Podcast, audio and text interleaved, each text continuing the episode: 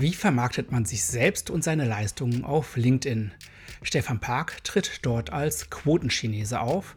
Was er über Social Media denkt, das erfahrt ihr in meiner neuen Folge der Sonderserie Social Media.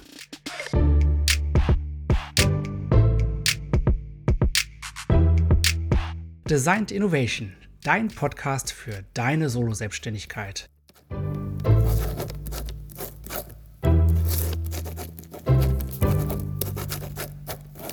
Ja, hallo, mein Name ist Jörg Stroich, ich bin agiler Coach und das ist mein Podcast für die Solo-Selbstständigkeit mit einem Social-Media-Spezial.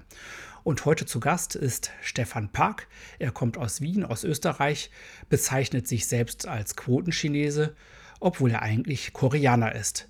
Er ist seit zehn Jahren Unternehmer und er bezeichnet sich als Copywriter. Das ist im Prinzip ein Werbetexter, ein Verkauf in schriftlicher Form, so wie er das definiert. Und hier hört ihr die vierte Folge der Sonderserie Social Media. Das ist die Zusammenfassung des Interviews. Welche Bedeutung Social Media für Stefan hat. Social Media ist ganz wertfrei ein Werkzeug. Ja? Es kommt ganz darauf an, was du daraus machst. Es ist so wie ein Messer. Mit einem Messer kannst du ein wunderschönes vier-, fünf-Gänge-Menü kreieren, zaubern wo sehr viele Leute, Menschen daran Freude haben können. Aber mit einem Messer kannst du auch töten, ja, großen Schaden anrichten. Und mit Social Media ist es genauso. Social Media ist für mich ganz wertfrei ein Tool, mit dem ich das Leben anderer Menschen bereichern kann, mit dem ich andere Menschen befähigen kann, mit dem ich durch meinen Content Menschen inspirieren kann. Aber natürlich kann man Social Media auch als Waffe einsetzen. Ja, es kommt immer auf die Intention an. Wie sich Stefan auf Social Media präsentiert. Ich gebe sehr viel Preis, ja, von, also auch aus meinem Privatleben oder auch aus meinen äh, Struggles. Oder ich war auch zehn Jahre depressiv oder hatte eine Binge-Eating-Störung. Und das teile ich auch auf Social Media, auch, mit, auch auf LinkedIn, ja, dem sogenannten professionellen sozialen Netzwerk. Warum mache ich das? Der Grund ist, ich möchte ein realistisches Bild ja, von mir als Unternehmer zeichnen. Ja. Und ich bin nicht daran interessiert, mich einseitig zu präsentieren. Ja, ich bin der Tollste, ich bin der Geist, ich bin der Erfolgreichste. Davon haben wir bereits genug. Damit bin ich gut gefahren und es triggert die Leute, also im positiven Sinn, das berührt die Leute. Ich bekomme jeden Tag Nachrichten, ja, wo die Menschen mir schreiben, Stefan, du kennst mich nicht, aber ich habe das Gefühl, dass ich dir nahe bin. Und diese Nähe entsteht dadurch, dass ich offen bin ja, und offen mein Leben teile. Mein Ziel ist es nicht, ja, einen psychologischen Seelenstriptease hinzulegen auf Social Media, das interessiert mich nicht. Nein. Es geht einfach darum, noch einmal ein realistisches Bild über meinen Weg als Unternehmer zu zeichnen, mit den Höhen und Tiefen, die dazugehören. Wie Stefan seinen neuen Markenkern definiert. Also es geht darum, ja, ich habe mich neu positioniert und damals vor zwei Jahren war Copywriting für die meisten Unternehmer und Selbstständige ein gänzlich unbekanntes Konzept.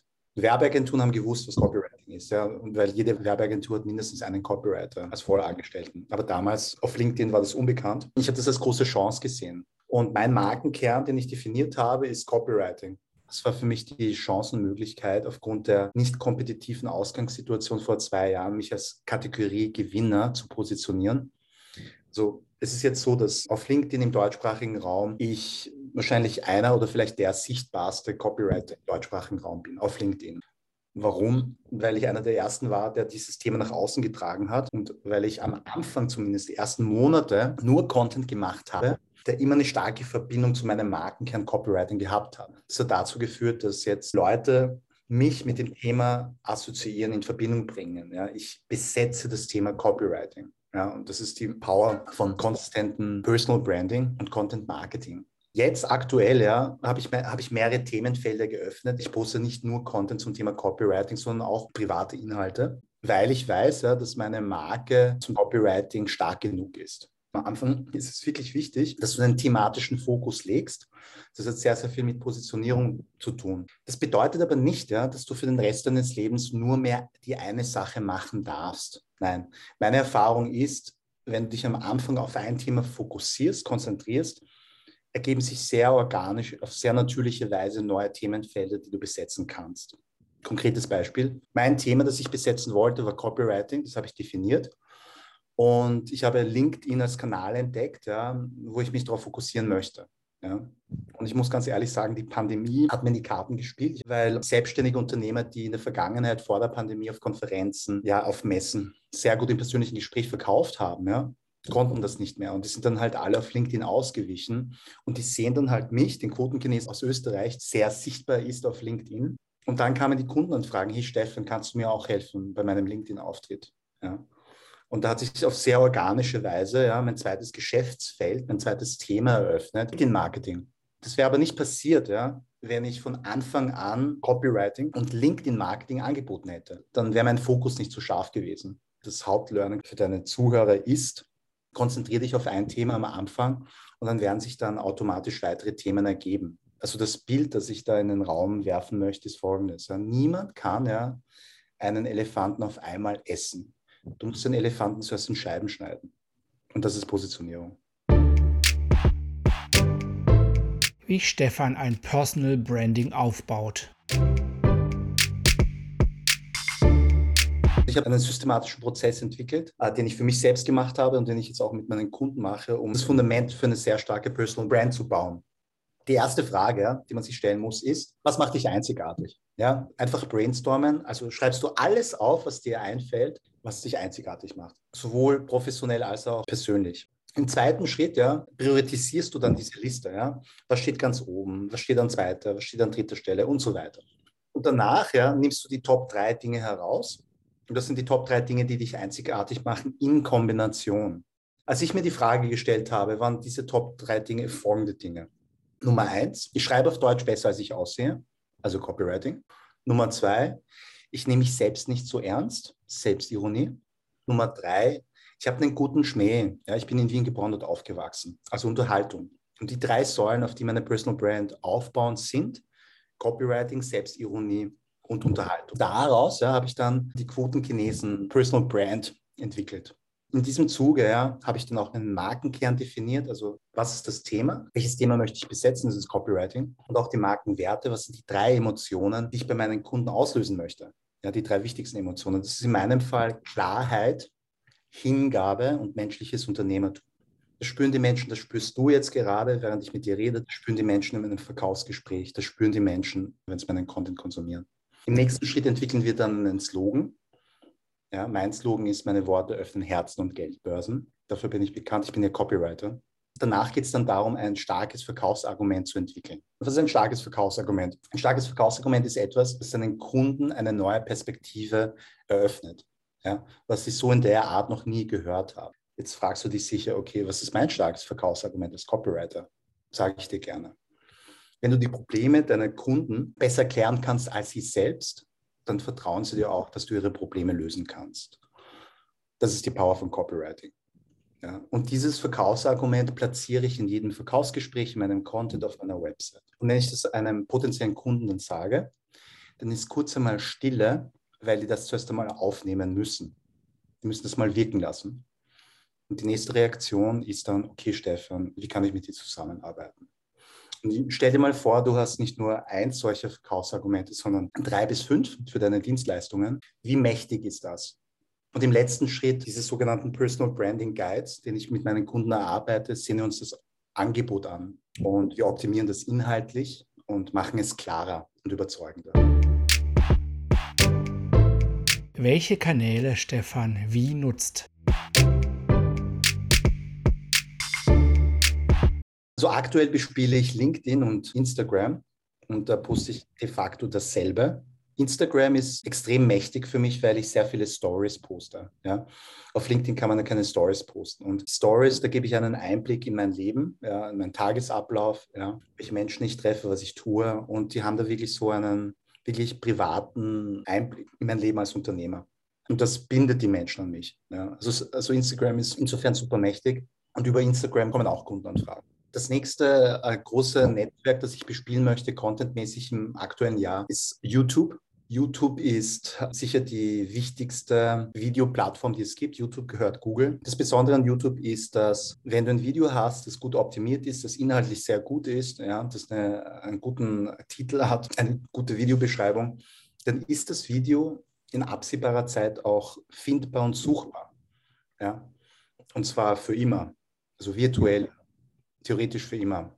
Ja, das heißt, wenn du beispielsweise einen Kurs verkaufen möchtest, den du dann halt mit dem Video verlinkst, ist es möglich, dass du mit einem sehr, sehr guten Video sehr, sehr viele Leads, und zwar für immer, generieren kannst. Das ist der Hauptvorteil von YouTube gegenüber LinkedIn beispielsweise, weil wenn du auf LinkedIn etwas postest, ja, dann ist der Content auf LinkedIn eine Woche, maximal zwei Wochen sichtbar. Aber YouTube erfordert einen wirklich sehr langen Atem ja, und vor allem Geduld. Also kurzfristig kannst du über YouTube nur schwer Kunden akquirieren. Das YouTube zahlt wirklich mittel- und langfristig auf deine Content-Strategie ein. Ich sollte eigentlich Facebook auch bespielen. Ja? Facebook könnte ich auch nebenbei bespielen. Aber auf LinkedIn funktioniert es gerade so gut, ja, dass ich überhaupt nicht den Need habe, auf Facebook auch super aktiv zu sein. Und auf Instagram funktioniert es auch gut. TikTok finde ich extrem spannend, weil TikTok ist noch sehr am Anfang und die organische Reichweite ist sensationell, so wie auf LinkedIn die organische Reichweite sensationell ist. Das, was mich ein bisschen abschreckt, ist, dass auf TikTok ja, die Videos sofort in der Versenkung wieder verschwinden, genauso wie auf LinkedIn. Ja. Und ich kann nicht denselben Content auf TikTok posten wie auf LinkedIn. Ja. Also das Kreativitätslevel ist extrem hoch. Ich finde ich eine super Challenge, aber da fehlt mir noch die Zeit aktuell dazu, beziehungsweise die Manpower wie ein typischer Social-Media-Tag bei Stefan aussieht. Ich stehe auf, ich putze meine Zähne und das Erste, was ich mache, ist, ich mache Content für mich selbst und poste das dann. Wenn ich aufstehe, habe ich keine Ahnung, worüber ich posten werde. Keine Ahnung. Ja, ich mache einfach. Und ich mache das einfach als kreative Übung, als Teil meiner täglichen Morgenroutine, um kreativ zu bleiben. Was natürlich möglich ist, ist, und das empfehle ich auch allen meinen Kunden, ja, wenn sie schon in Content geübt sind, ist Content-Systeme aufzubauen. Das bedeutet, dass du Content-Strategie erarbeitest und dass du Content batcht, also in der Produktion vorproduzierst. Ja. Also, dass du nicht jeden Tag dir ein paar Minuten oder vielleicht eine halbe Stunde nimmst, um für den Tag Content zu produzieren, sondern dass du vielleicht einen ganzen Vormittag oder ganzen Nachmittag oder vielleicht einen ganzen Tag nimmst pro Woche oder vielleicht alle zwei Wochen und dann Content vorproduzierst. Und dann musst du dir ein, zwei Monate keine Gedanken mehr über Content machen. Das ist der systematische Prozess oder Workflow, ja, den ich wirklich Leuten empfehlen würde, die Content super ernst nehmen und die gleichzeitig mehrere Content-Formate, Content-Netzwerke bespielen wollen.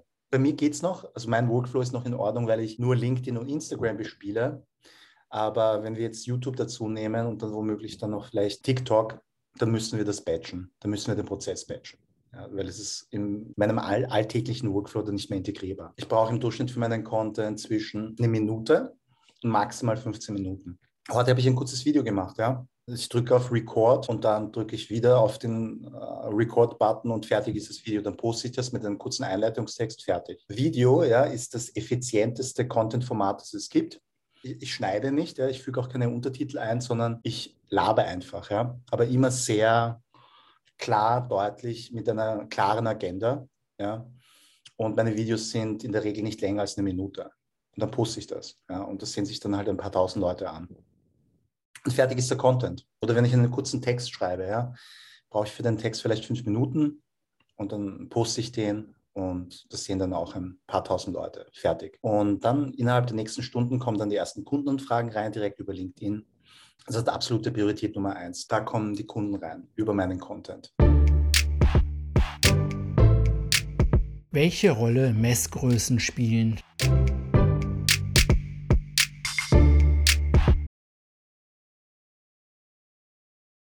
All diese Metriken, ja, die hängen alle miteinander zusammen. Ja. Wenn ich etwas poste und es hat viele Likes, dann hat das Video oder hat der Content in der Regel dann auch mehr Kommentare, dann auch mehr Ansichten und daraus resultieren dann auch mehr Kundenanfragen.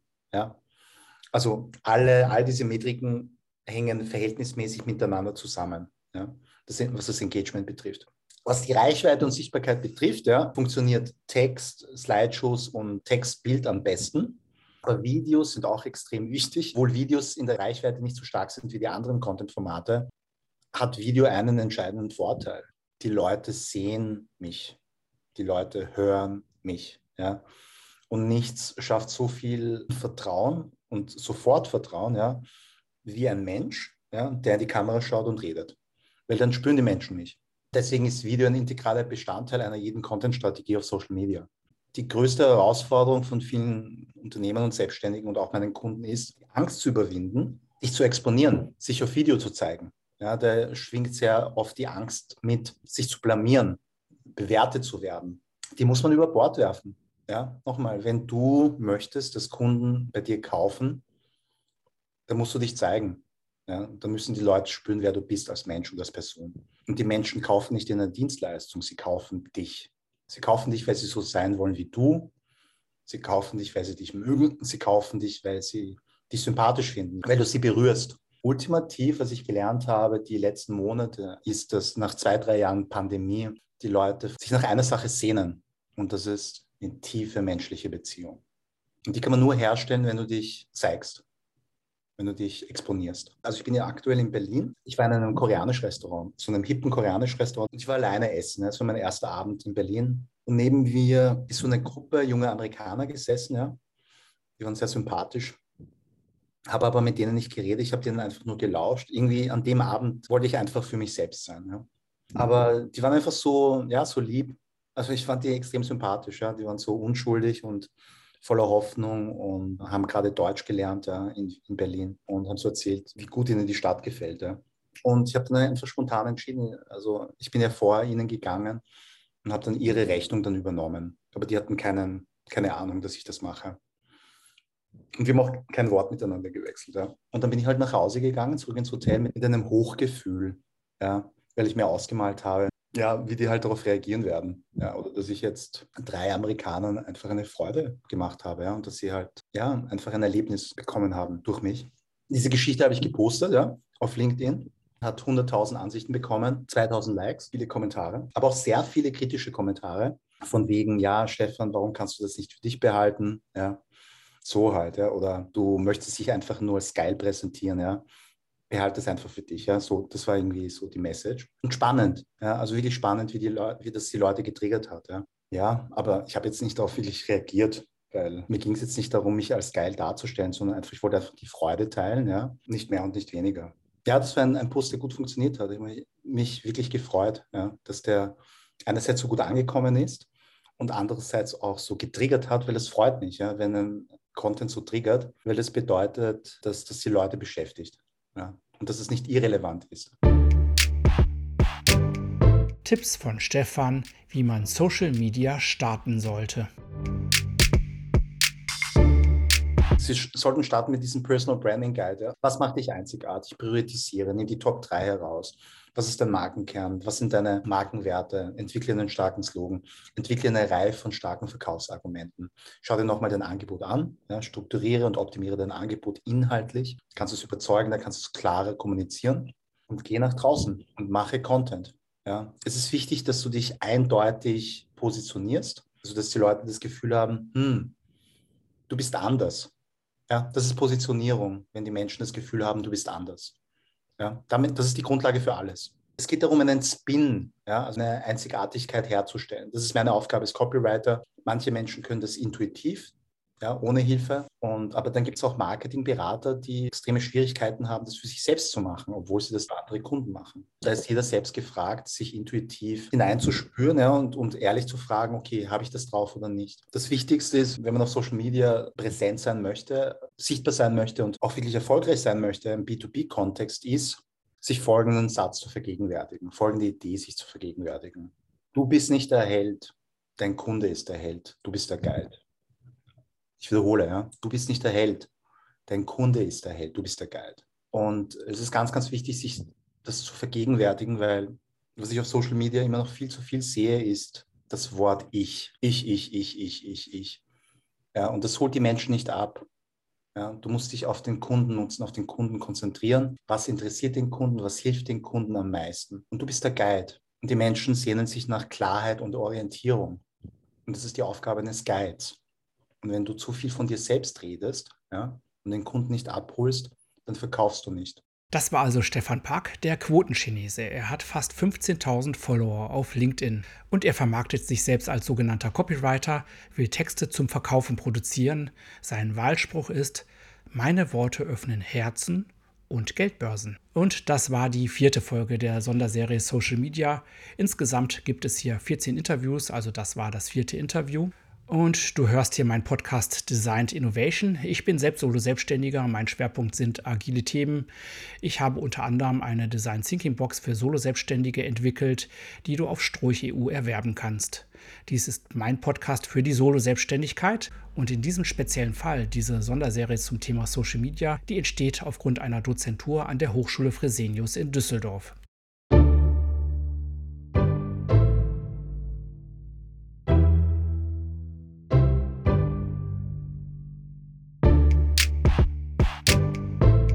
Also ich fand die Antworten von Stefan sehr interessant. Ich hoffe, auch dir hat diese Folge gefallen. Wie arbeitest du denn auf Social Media? Hinterlasse doch sehr gerne Kommentare auf StroichEU, auf Instagram oder LinkedIn. Ich freue mich sehr auf dein Feedback.